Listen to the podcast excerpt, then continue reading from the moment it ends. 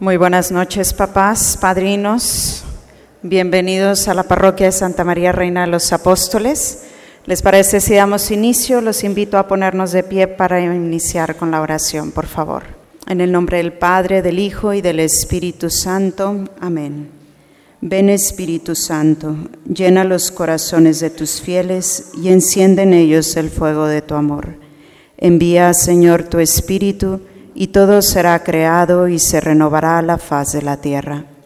Oh Dios, que has iluminado los corazones de tus fieles con la luz del Espíritu Santo, haznos dóciles a sus inspiraciones para gustar siempre del bien y gozar de sus consuelos. Por Jesucristo nuestro Señor. Amén. Santa María, Reina de los Apóstoles, ruega por nosotros. En nombre del Padre, del Hijo y del Espíritu Santo. Amén. Nos podemos sentar. Bueno, primero que nada, quiero agradecerles el estar aquí. A lo mejor algunos vienen a la fuerza de que ni modo, te tocó. Pero bueno, espero que no sea así, que sea pues una actitud de tener un corazón abierto a la escucha. ¿Hace cuánto que hicieron su primera comunión? Bueno, no, ya sí los noto en las caras ha sido un buen. Pero recuerda ese momento. Quizás tienes alguna foto que se te ven a la cabeza y dices, ah, me acuerdo, mi vestidito y mi trajecito. Recuerda ese momento y hazlo vida. Nuestra vida cristiana está basada en esos momentos fuertes que nos fortalecen en la decisión de seguir a Cristo. Quizás no te acuerdas de tu bautizo, pero quizás sí te acuerdas de tu primera comunión y de lo que pasó y la gente que estuvo. Y eso es lo que tu hijo o tu ahijado están viviendo en este momento. Están viviendo un momento sagrado, una experiencia que va a edificar el resto de sus vidas. Y para eso hay que aprender a acompañarlos. Hay que aprender a caminar con ellos y disfrutar con ellos este momento. Por eso tú también estás aquí, porque Dios a través de tu ahijado o de tu hijo quiere que renueves también esa llama, esa, esa luz de tu primera comunión y que refuerces este llamado de seguir a Cristo, lo que significa y lo que implica también. Esta noche hemos invitado al licenciado Jesús Gutiérrez Chuy, conocido como Chuy, miembro de la comunidad y pues muy querido también. Él pues ha tenido también, aparte de una experiencia personal de amistad con Cristo, también una formación que nos lleva hoy a compartir. Entonces, gracias Chuy por estar aquí. También Imelda que está aquí, su esposa. Gracias por este momento y por compartir con nosotros pues esta renovación de lo que significa vivir este momento con nuestros hijos o ahijados. Bienvenido, Chuy, adelante. Buenas noches. Eh, haciendo mías las palabras del Papa Francisco que reiteradamente dice, yo quiero pedirles antes de compartir algo con ustedes, algo que el Papa pide muchas veces, recen por mí. Eh,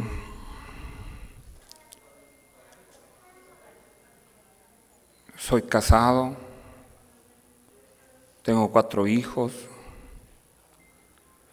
tengo 51 años, soy originario de Piedras Negras, Coahuila. Viven mis papás, mis hermanos. Y de unos años para acá, creo, he visto algunos signos de que podría prepararme para ser diácono diácono permanente. Eh, nuestro señor obispo abrió una convocatoria hace unos años para que aquellos varones casados,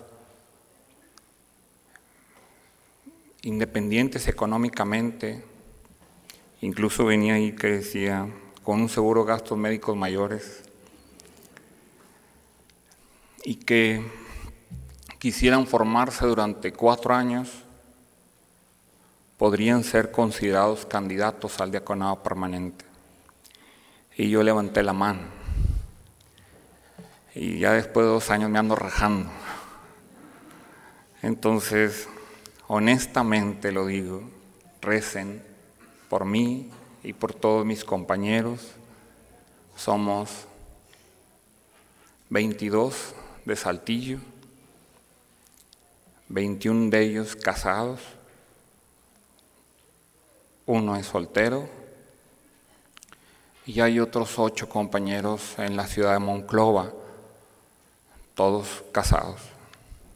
Y todos ellos estamos haciendo un esfuerzo por reunirnos con un equipo de maestros cada sábado de 9 de la mañana a 3 y media de la tarde para estudiar y al cabo de cuatro años de formación recibir de manos del señor obispo el ministerio del orden. Es un ministerio ordenado que solo puede conferir el señor obispo.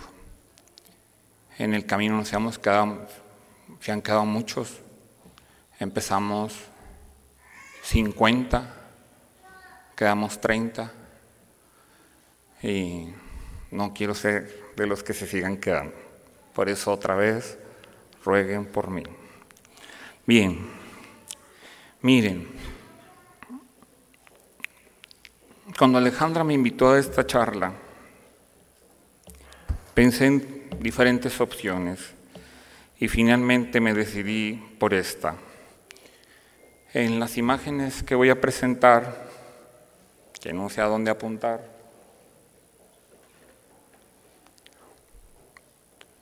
Ale.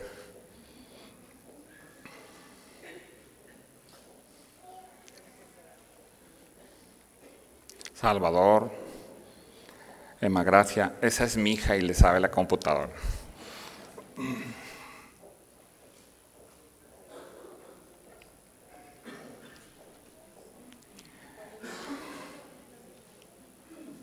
está allá atrás. Eh, se llama imágenes personales. Esa que tienes a tu derecha, esa. Regresa Ah, bueno, ahí está, ahí está. Quiero presentarles primero esta imagen. Es un retablo tallado en madera. Está colgado en uno de los umbrales entre la entre lo que ahora le digo el taller de mi esposa, porque sin el afán de hacer publicidad es excelente para hacer pasteles y se apropió de lo que era el comedor de la familia y le dije, sabes que no, mejor el comedor lo vamos a convertir en un taller para que sigas haciendo tus pasteles y vamos a pasar el comedor a otro lado. Y entonces entre el umbral del taller de mi esposa y el comedor tengo este retablo que se abre así. Está tallado a mano y es de la Virgen de Nuestra Señora de San Juan. Mi madre siempre ha sido devota de Nuestra Señora de San Juan. No me sé muy bien por qué, pero ella siempre le ha rezado a Nuestra Señora de San Juan. Yo fui bautizado en la iglesia que ya no existe de Nuestra Señora de la Luz en Piedras Negras, Coahuila, hoy parroquia de Nuestra Señora de San Juan. Se volvió a trabar.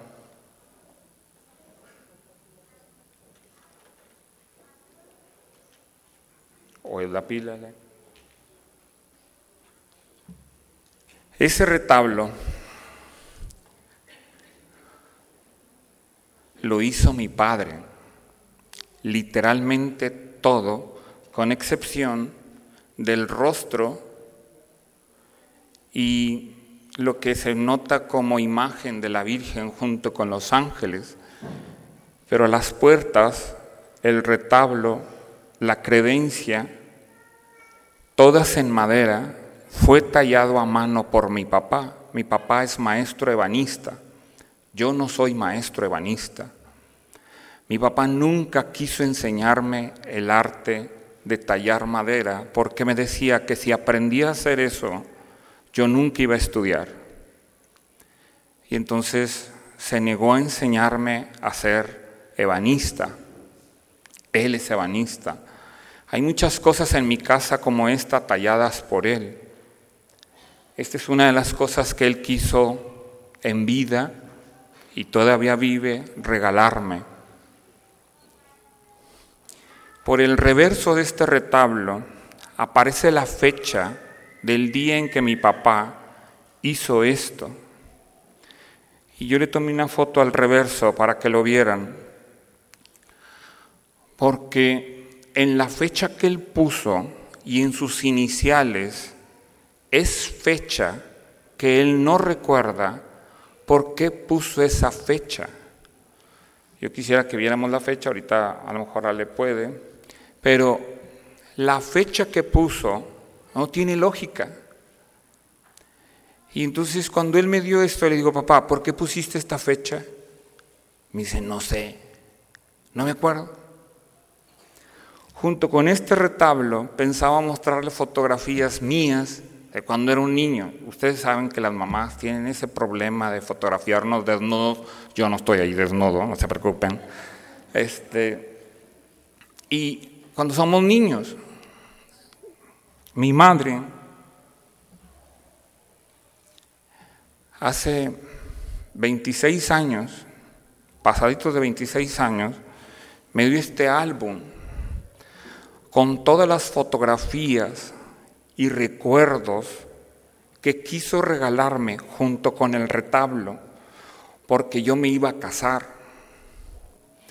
Y en la dedicatoria, que les puse una foto ahí, dice así, Chuy, pocos saben que me dice flaco, ya no estoy flaco, pero mi mamá me sigue diciendo a mis 52 años flaco. Dice, Chuy, recibe este tesoro como muestra de nuestro gran amor, ya que esto representa parte de tu vida y los momentos que caminamos juntos Ahora tu camino es otro, más amplio, más profundo y más rico. Disfrútalo, tus padres. Aunque dice tus padres, yo sé que esto lo escribió mi mamá. Y puso aquí muchísimas fotos mías, algunas de ellas yo se las puse ahí. Y puso cosas que realmente son un tesoro, por ejemplo, puso uno de los recaditos de amor que en una libreta estilo, no sé si se acuerdan de esas libretas estilo de, taquigrafía, mi mamá sabe taquigrafía,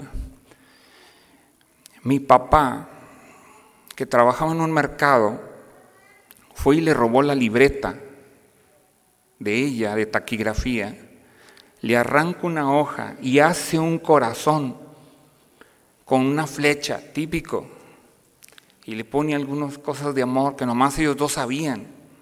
Yo no había nacido. Eso está aquí. Eso está aquí. Y otras cartas de amor que mi papá le escribió a mi mamá. Esas están aquí. Yo las tengo. Soy el mayor. Les cuento esto porque junto con esto me puso fotografías de mi primera comunión. La estoy viendo aquí. Estoy parado con mi trajecito de primera comunión en medio de mi papá y mi mamá. Ahorita a lo mejor vemos la foto. Y tengo un recuerdo de mis padrinos, de mi primera comunión firmado por ellos y una foto del sacerdote, el padre Fernando, un gran hombre en Piedras Negras, que fundó, es uno de los fundadores de la UANE. Él es uno de los grandes fundadores de la UANE, un cura. Él me está dando la comunión. Cuando veo estas fotos, miren, ese es un antes, puso 0261. ¿Es el año cero? No, es el 61. Es el mes cero, es el día cero. Mi papá no se acuerda. ¿Por qué puso cero? Esto de la memoria es muy interesante por lo que les voy a explicar. Ese soy yo. Bendito sea Dios que no estoy desnudo. Típico de las mamás que nos, pegan, ¿verdad? En la, en la periquera, ¿verdad? Y luego, ¿cómo te ves llorando? Eso es sádico de todas las mamás, pero lo siguen haciendo. Quieren ver cómo te ves llorando, cómo te ves contento. Yo no me acuerdo de eso, obviamente. Pero mi mamá dice que ese soy yo. La siguiente. Eso es lo que les acabo de leer, para que no crean que lo estoy inventando. Él es el padre Fernando. El güerito que está atrás es Luis Fuentes Samaniego, mi mejor amigo de la infancia. De él sí me acuerdo. No me acuerdo ese momento. Sí me acuerdo que era de noche. No me acuerdo que me hayan dado la comunión. Sí me acuerdo que después de la comunión hicimos un desorden en, en el lugar donde fue la fiesta. De eso sí me acuerdo. No me acuerdo el momento justo de cuando recibí la comunión. Te estoy contando las cosas de mi primera comunión. Porque tú eres papá y tú eres padrino.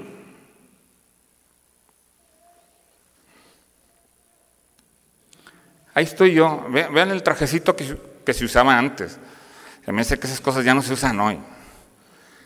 Con una cruz. Mi madre, mi padre. Acá ya típico en las navidades. Todas esas cosas las tengo aquí.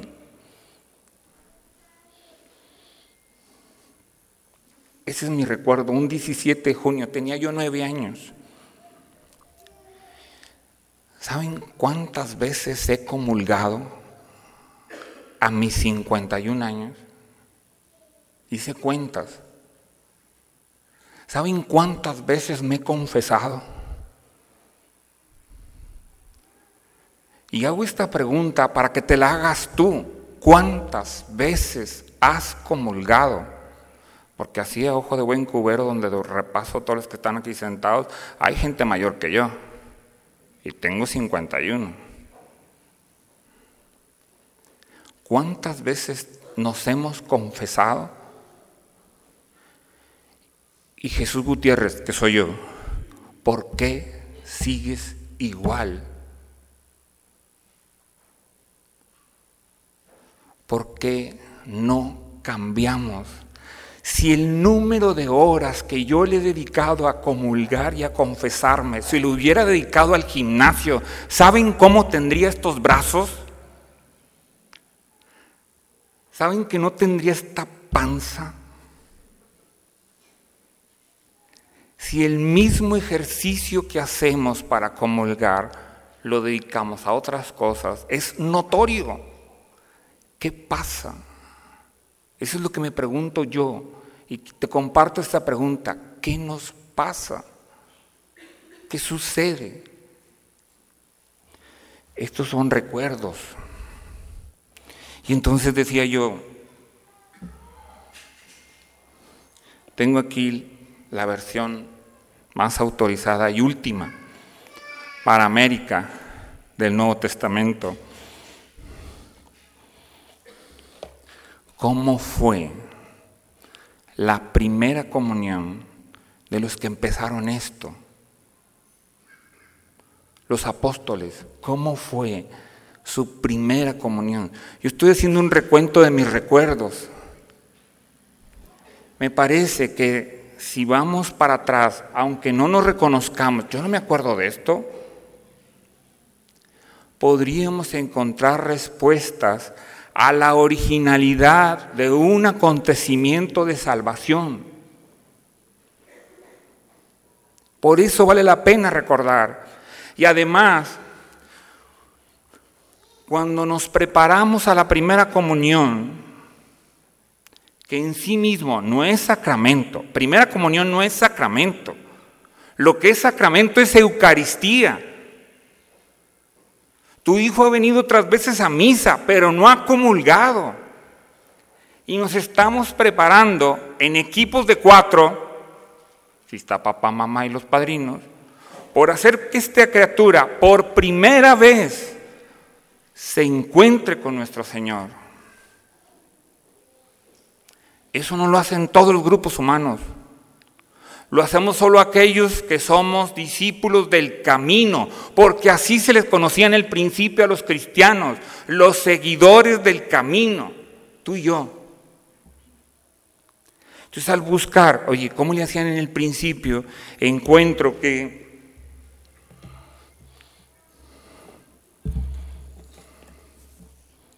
Justino, San Justino Martín, en una carta muy emotiva enviada a un amigo, da relato de cómo eran las primeras comuniones. No me refiero a lo que hoy hacemos, me refiero a las primeras Eucaristías. Estoy, les voy a leer algo que fue escrito 100 años después de la muerte de nuestro Señor. Y dice Justino, el día que se llama Día del Sol, todavía no se llamaba domingo, Día del Sol, tiene lugar la reunión en un mismo sitio de todos los que habitan en la ciudad y en el campo. La Eucaristía se lee en las memorias de los apóstoles segunda lectura. Y los escritos de los profetas, primera lectura. Tanto tiempo como sea posible. Hoy, hoy lo hacemos en menos de una hora. Cuando el lector ha terminado, el que preside, el padre Mario, el cura de aquellos años, el que preside toma la palabra para incitar y exhortar a la imitación de tan bellas cosas. La homilía, nosotros hasta las tenemos grabadas en esta comunidad. Y eso hace memoria. Luego nos levantamos todos juntos, lloramos por nosotros la oración de los fieles.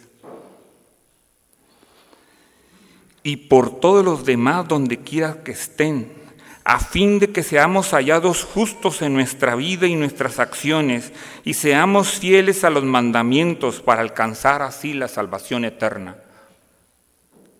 Cuando termine esta oración, esto no nos va a gustar. Cuando termine esta oración, nos besamos unos a otros. Así era el principio. Todos. Seamos honestos. Hoy besamos al de al lado, si es mi mujer, si es mi marido, pero no nos agarramos besándonos entre todos. Nos saludamos y nos damos la paz a los de al lado, pero no nos saludamos entre todos. No es práctico. ¿A qué vamos a salir de aquí?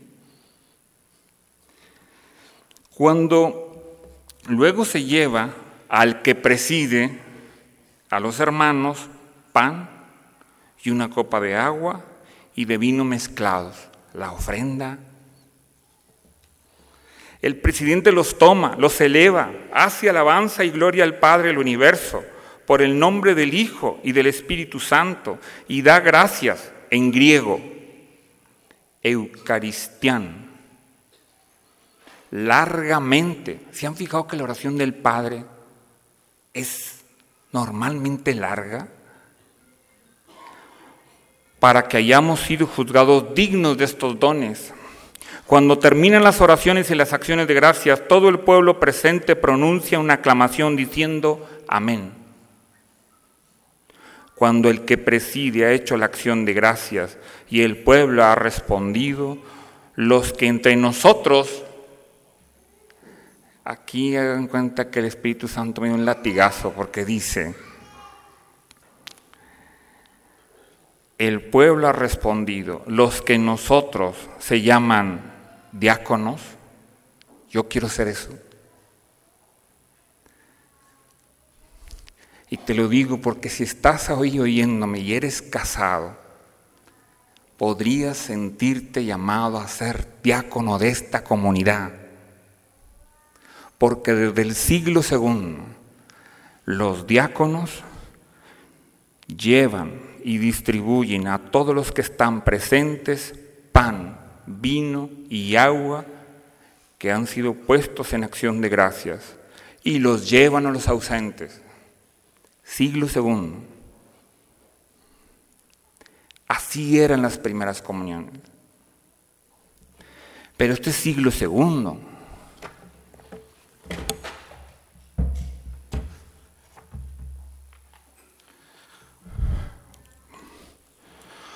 Porque Lucas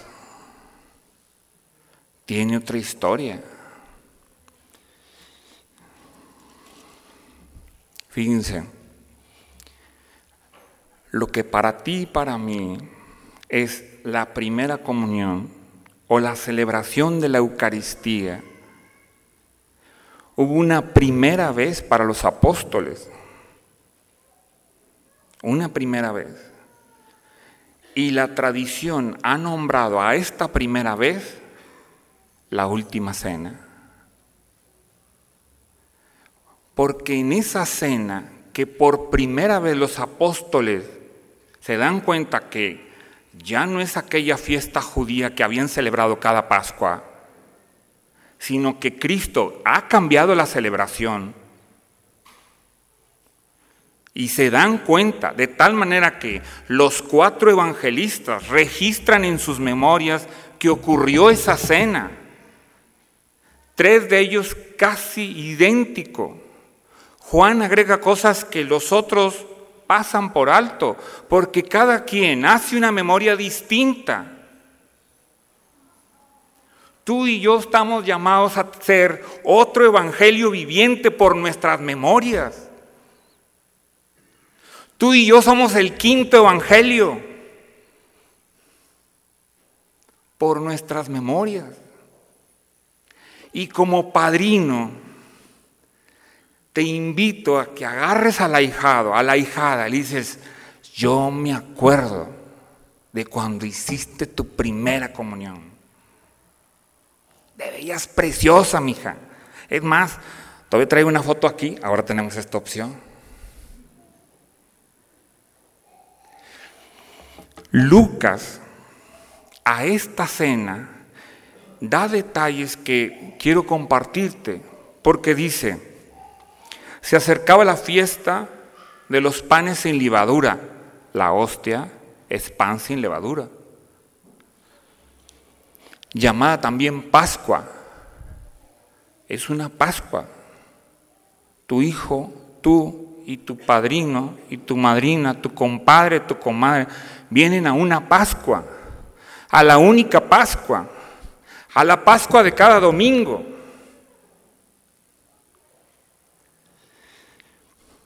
Esta fiesta religiosa del tiempo de Jesús, Jesús la aprovecha para hacer su primera comunión con los discípulos.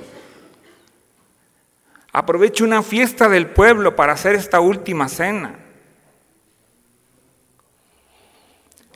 Ojo con esto. Los sumos sacerdotes y los maestros de la ley buscaban la forma de eliminar a Jesús.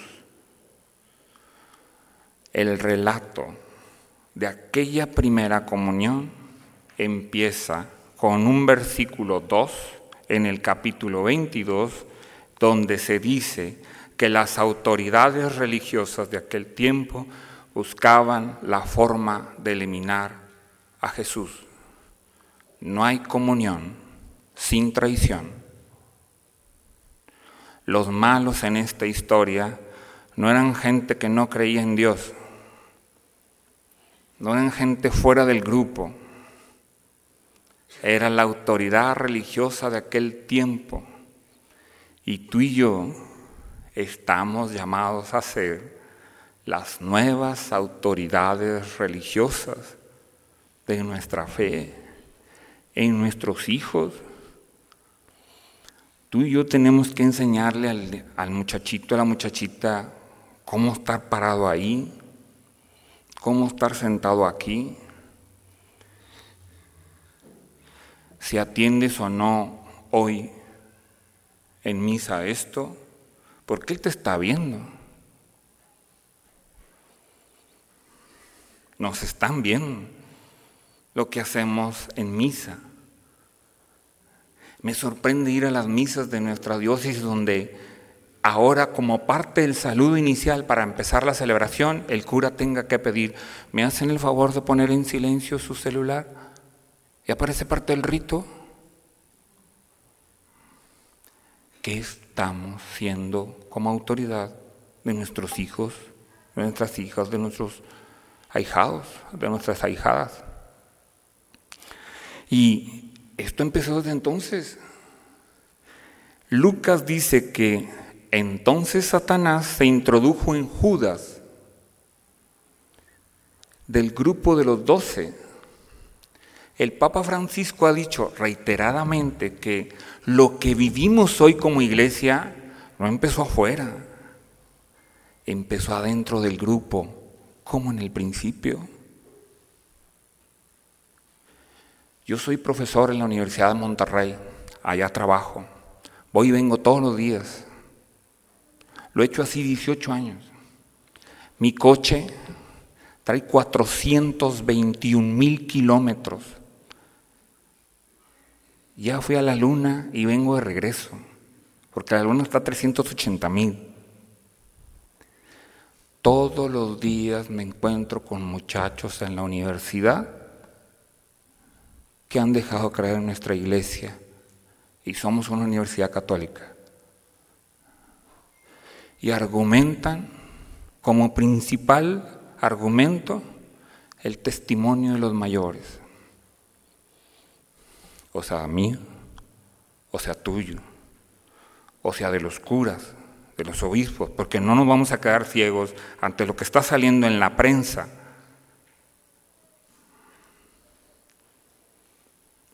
Eso empezó desde aquí. La primera traición fue de uno del grupo de los doce. Y así Jesús lo invitó a la mesa. Porque si lees, Jesús toda la cena le estuvo diciendo a Judas. Pero Lucas hace esta precisión. Satanás es el culpable. Hoy tenemos que hablar del mal, no como en el siglo XVI, pero es un hecho que allá afuera el mal es real, en nuevas circunstancias, y tu hijo y tu ahijado, por mucho que comulgue, como tú y como yo, allá afuera, se las ve de otra manera, y con gente que ya no cree. Por eso nos organizamos en grupos de cuatro. Esa es la razón del padrino, porque un papá no puede solo. Necesita a su compadre. No nada más para ver el supertazón. Además del supertazón, había que sentarse y decir, compadre, ¿cómo le hacemos con el ahijado? Pues vamos hablando de él, ¿no? ¿Tienes algún sueño particular? Para ver en qué ayudo. De esas cosas en serio deberíamos hablar también. Por eso somos iglesia. Y al trabajo que hacemos como papás y padrinos tenemos a las catequistas que aquí traen su camiseta. Pero los primeros que vamos a dar cuenta de lo que han aprendido nuestros hijos en la fe, no es esa señora que está sentada ahí, ni aquellas cuatro que veo paradas atrás. Somos tú y yo. Yo me estoy quedando sordo. Tengo en cada oreja. Puedo seguir hablando porque no nací sordo me estoy quedando sordo. Y me acuerdo que sentado ahí, mi mamá no se dio cuenta. ¿Saben quién se dio cuenta que yo me estaba quedando sordo? Mi mujer. Mi mujer se dio cuenta que yo me estaba quedando sordo. Mi mamá no se dio cuenta. Yo no me di cuenta. Voy a decir una majadería. Yo pensé que era pendejo, que yo era pendejo porque no entendía. Crecí pensando que, pues, soy de Piedras Negras, nací en la frontera, todos en mi barrio saben hablar inglés, de oír música, como mi hija. Y yo me ponía la grabadora y yo no entendía lo que decía la grabadora. Y decía, porque soy pendejo. Hasta que me casé y se dio cuenta que sí soy pendejo. Pendejo, no, no es eso. Te estás quedando sordo. Y me llevó con un pelado que me revisó los oídos. Pero me acuerdo haber estado sentado en un lado de mi mamá y que había un momento en que todos empezaban a decir lo mismo. A mí se me desarrollaron los ojos. Entonces volteaba, recuerdo eso, volteaba. Padre nuestro que estás en el cielo. Mi mamá dio por hecho que yo me sabía el Padre nuestro. Yo no me sabía el Padre nuestro. Yo me lo aprendí en misa. De suerte que no existía el celular. Y mi mamá rezaba el Padre nuestro. Porque se me dice que hoy nos ven con el celular en misa.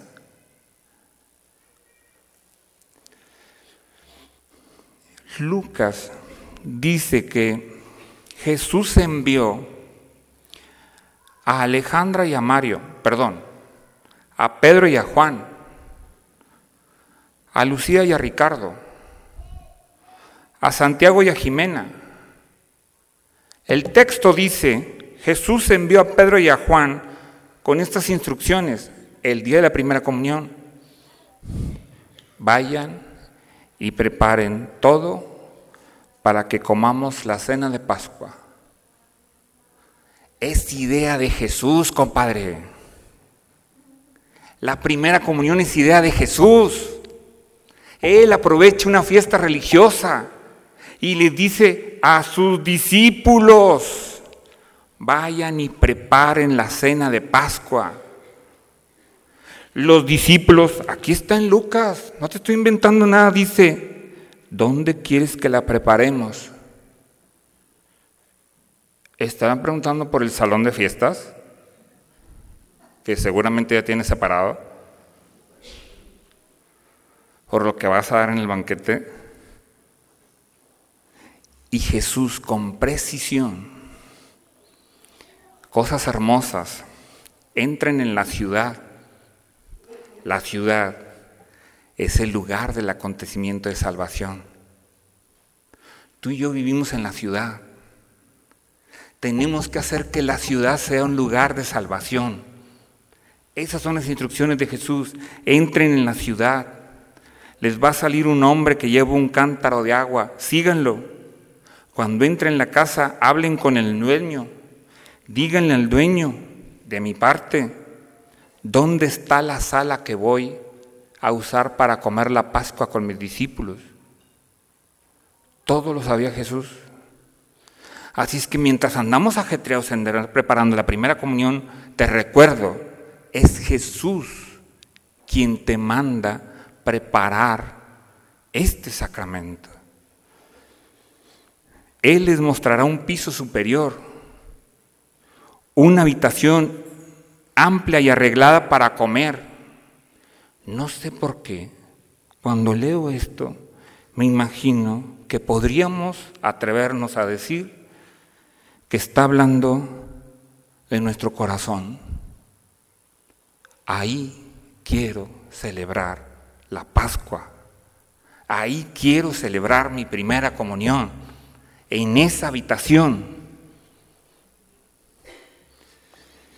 Preparen ahí lo necesario. Fíjense, versículo 14. Cuando llegó la hora, esta palabra es importante, cuando llegó la hora, porque Juan divide su evangelio en dos libros.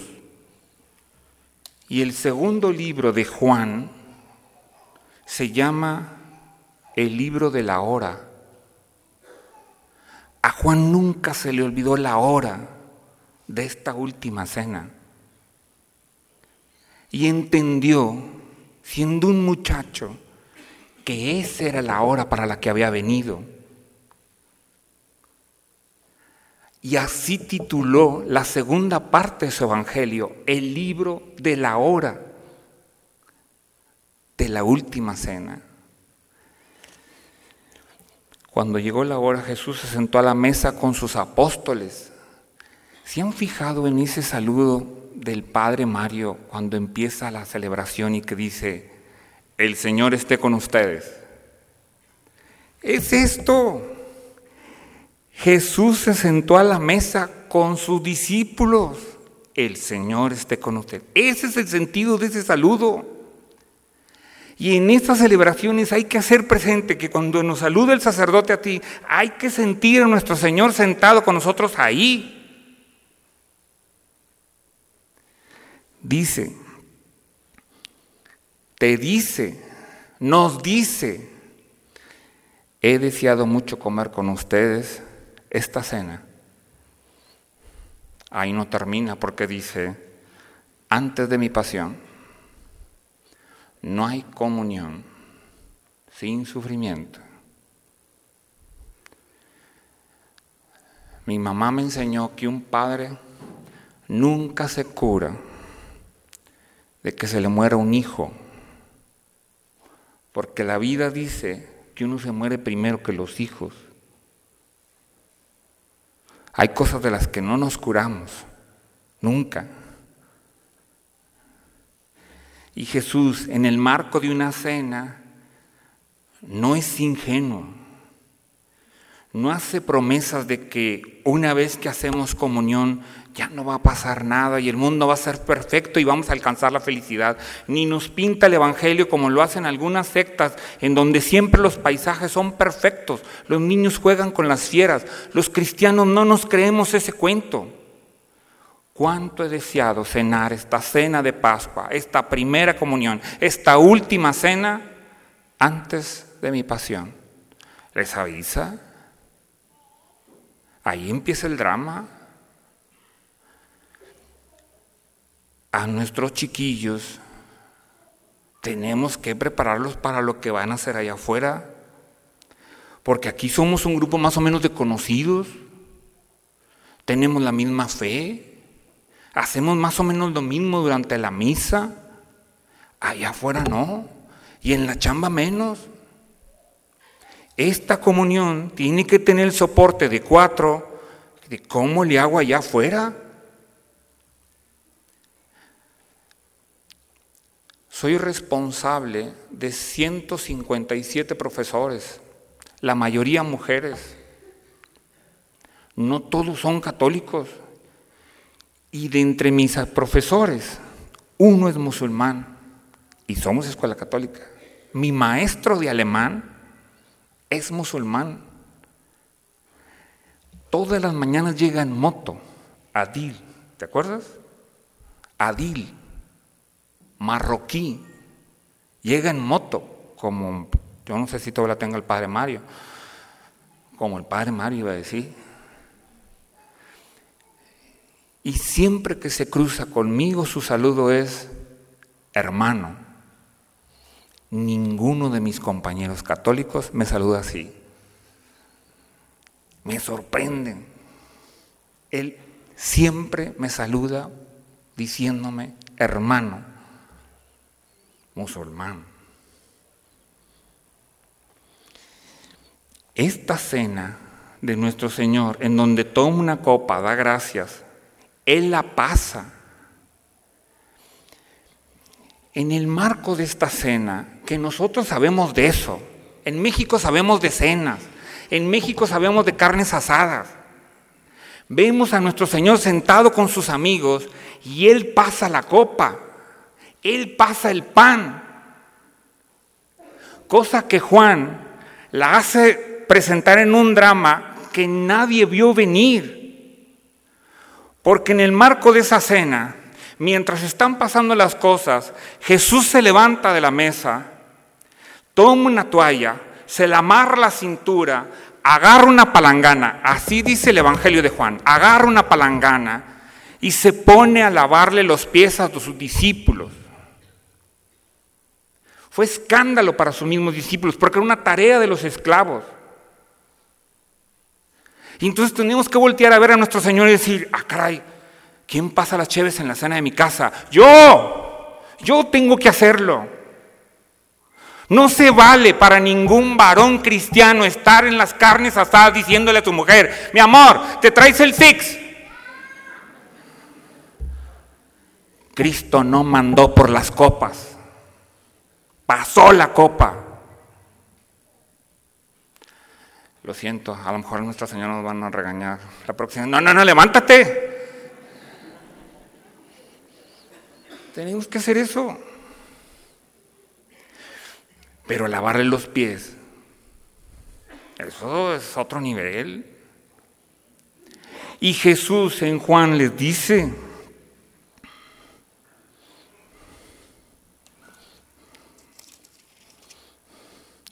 ¿entienden lo que acabo de hacer con ustedes?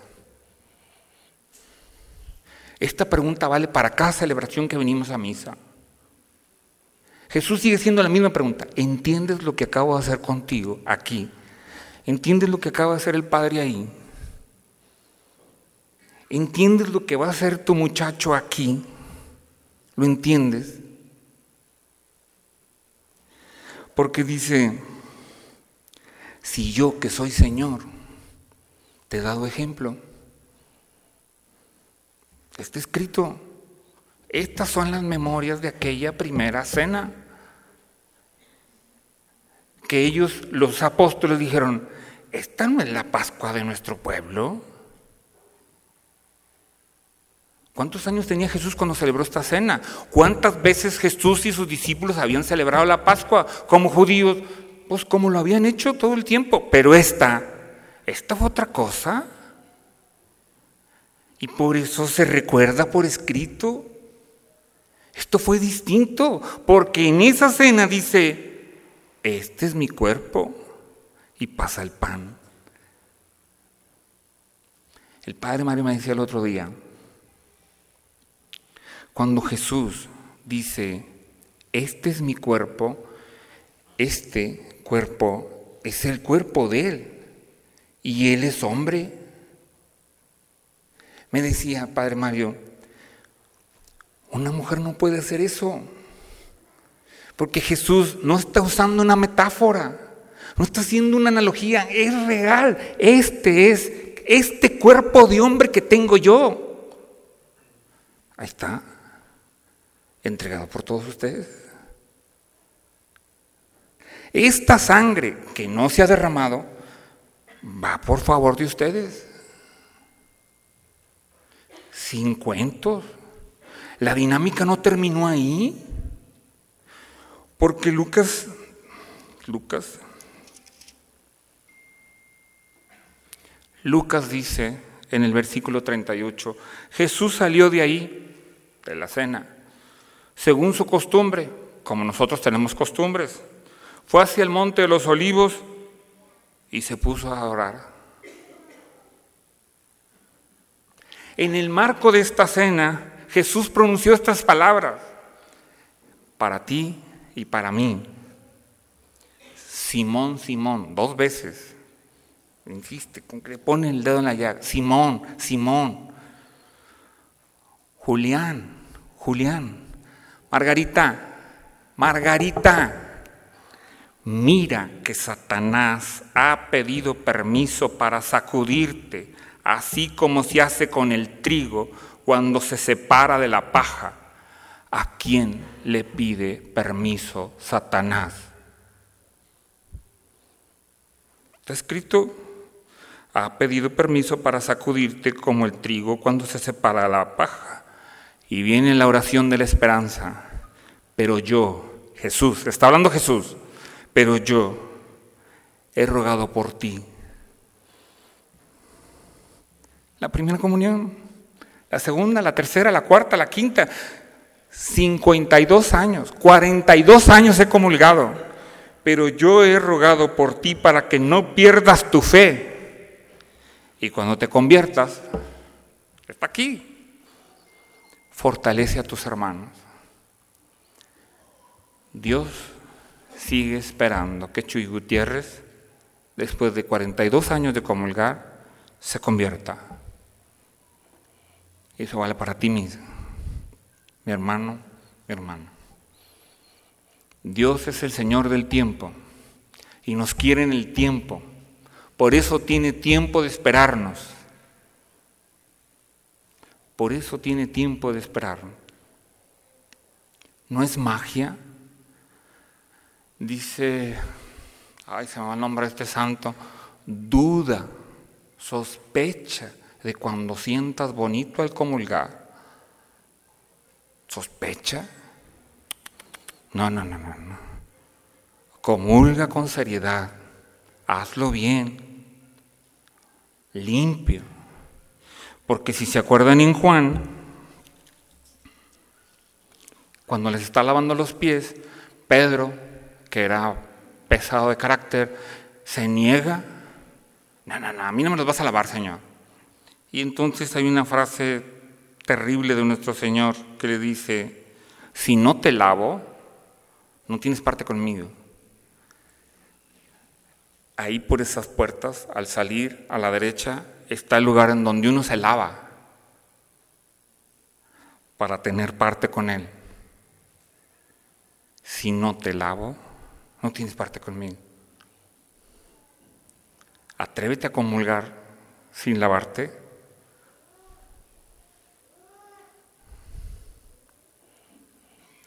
Son las memorias que tenemos más antiguas de aquella última cena, de aquella primera comunión del grupo más cercano, de donde salió uno que resultó ser el traidor. ¿No es bonito? Es el relato de la pasión. Cuaresma es encaminarnos a ese punto en donde en una de las celebraciones nos leen todo eso de corrido, dramatizado, a tres voces. ¿Por qué una vez al año recordamos esto? Para no perder de vista que fue a Cristo quien dijo, vayan y preparen. ¿Cuánto he deseado cenar contigo? déjame lavarte para que tengas parte conmigo. Y Lucas nos presenta que no todos los que estamos aquí somos discípulos todo el tiempo, ni todas las circunstancias que vivimos.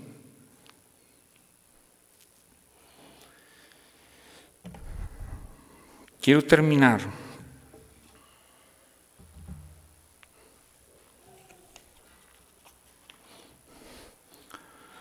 con una historia y una frase.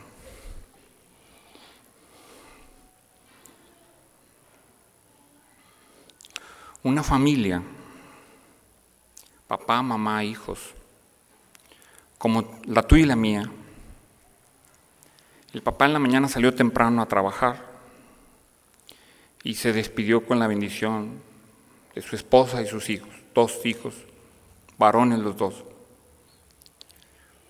La mamá lleva a los muchachos a la escuela, como pasa en casi todas nuestras familias. Y a las dos de la tarde salen los muchachos de la escuela, él, el mayor de la preparatoria, y el chiquillo de sexto de primaria, de esos colegios donde tienen desde kinder hasta prepa. Y salen juntos y se van a casa. No era muy lejos y tenían permiso de irse caminando. Llegan a casa los dos muchachos, no está la mamá, no está el papá, papá está trabajando. La mamá ya había ido a hacer algunas cosas. La casa dos pisos. El chiquillo sube al cuarto. El grande se queda abajo, entretenido en la tele. ¿Dónde ocurre un cortocircuito? En algún punto, y el mayor no se da cuenta se empieza a incendiar la casa. Y en una reacción, el mayor, en vez de subir por el hermano, sale a la calle. Es reacción.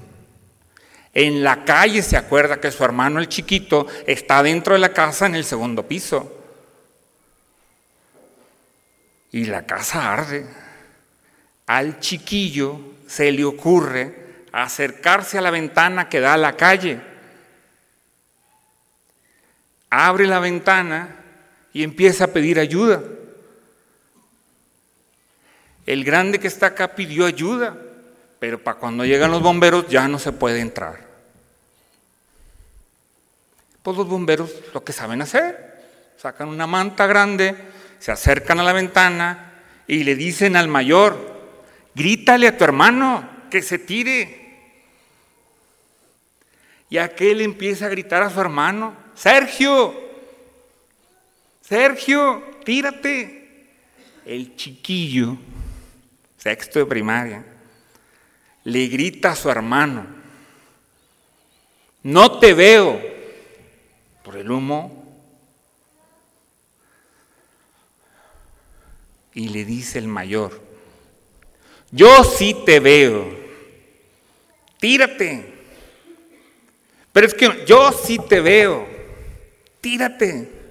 Y se tira, sin rasguños. ¿Por qué te cuento esto?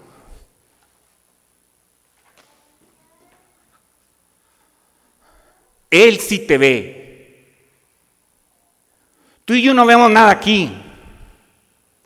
Cuando el Padre Mario levanta la hostia y te dice, este es el Cordero de Dios, tú y yo no vemos nada, pero Él sí nos ve.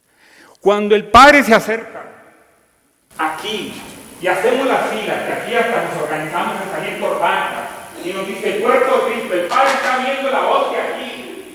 Él nos ve a todos que somos el cuerpo de Cristo. Tú y yo vemos la hostia. Tú y yo somos el cuerpo de Cristo. Por eso todos decimos amén. Porque somos Cristo. No es solo esto que está aquí. Esta es la cabeza. El cuerpo de Cristo. Amén. Él sí nos ve. Y tenemos que enseñarle a nuestros muchachos que no pueden seguir esperando a sentir algo aquí cuando hagan su primera comunión. Sospecha de eso. Nos acercamos porque tenemos una promesa de, de Él, de Jesús. Yo estoy con ustedes hasta el fin del mundo. También está en esa mejor. Pero eso no se aprende. Si no vi un papá que vibra con eso. Si no vi un padre que vibra con eso. Porque la fe solo pasa por papá y mamá. Tengo estadísticas hechas en México de quiénes son las autoridades religiosas de este país. Los muchachos ya no creen en los ya no creen en los catequistas, pero creen en su mamá, que es el Señor Padre. Esas son las autoridades religiosas de Dios, no es el Señor obispo. Tú y yo, tú y yo, es mejor haber amado y perdido que no haber amado jamás. Te lo repito, es mejor haber amado y perdido que no haber amado jamás. Nuestro Señor ya hizo su trabajo, por eso está ahí. Él nos ha amado. Con algunos de nosotros perdió. Pero eso es mejor que no habernos amado jamás. Si no fuera, porque hay hombres que todavía están, como ese señor allá atrás, que dedican toda su vida a que aquí se celebre cada domingo una Pascua. ¿Quién sabe que celebra este país? ¿Quién sabe que celebra? Es mejor haber amado como amó Cristo que no haber amado jamás.